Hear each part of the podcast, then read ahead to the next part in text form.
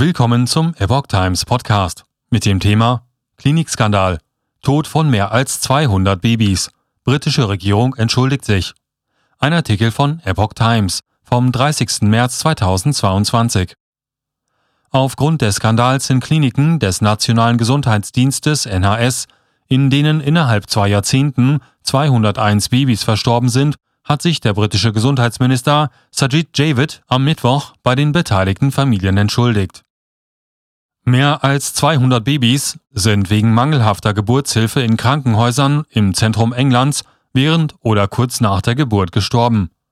Wegen des Skandals in Kliniken des Nationalen Gesundheitsdienstes NHS hat sich der britische Gesundheitsminister Sajid Javid am Mittwoch entschuldigt. Vor dem Parlament in London wandte er sich an alle Familien, die so schwer gelitten haben. Es tut mir leid, sagte Javid. Zuvor war ein 250 Seiten langer Untersuchungsbericht in den Kliniken des Betreibers Shrewsbury und Telford Hospitals NHS Trust veröffentlicht worden. Demnach starben in den Einrichtungen innerhalb von zwei Jahrzehnten 201 Babys, die bei einer richtigen Versorgung hätten überleben können. Bei anderen Neugeborenen wurden Schädelfrakturen, andere Knochenbrüche sowie Hirnschäden wegen Sauerstoffmangels während der Geburt festgestellt. Auch Mütter wurden Opfer. Auch neun Mütter starben wahrscheinlich wegen falscher Behandlung. Dem Bericht zufolge wurden Schwangere in den Krankenhäusern wiederholt zu einer natürlichen Entbindung gezwungen, obwohl bei ihnen aus medizinischer Sicht ein Kaiserschnitt angezeigt war. Damit habe das Krankenhaus seine Kaiserschnittsrate als Indikator für gute Geburtsmedizin so niedrig wie möglich halten wollen. Viele Frauen trugen ein Trauma von ihrer Entbindung davon. Die Untersuchung war 2017 in Auftrag gegeben und am Mittwoch veröffentlicht worden. Untersucht wurden 1592 Vorfälle, von denen 1486 Familien betroffen waren.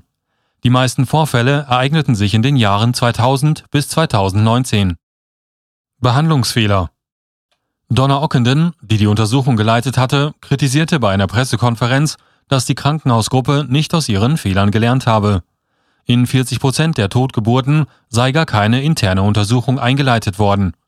Der Krankenhausbetreiber war überzeugt, dass seine Geburtenstation gut war. Er hatte Unrecht, so Ockenden. Ihr Bericht habe aber ergeben, dass bei einem Viertel der 498 untersuchten Totgeburten bedeutende oder größere Behandlungsfehler vorlagen, hob Ockenden hervor. Aus solchen Vorfällen seien keine Konsequenzen gezogen worden. Auf diese Weise sei das wahre Ausmaß ernsthafter Vorfälle sehr lange unentdeckt geblieben, sagte die Leiterin der Untersuchung. Gesundheitsminister Javid sagte an die Betroffenen gewandt, die Untersuchung der Fälle zeige eindeutig, dass sie im Stich gelassen wurden von einem Dienst, der dazu da war, ihnen und ihren Liebsten zu helfen, Leben in diese Welt zu bringen. Javid wie auch der Krankenhausbetreiber sagten zu, die Dutzenden Empfehlungen in dem Bericht umzusetzen. Diejenigen, die für ernsthafte und wiederholte Fehler verantwortlich seien, würden zur Rechenschaft gezogen, sagte der Gesundheitsminister.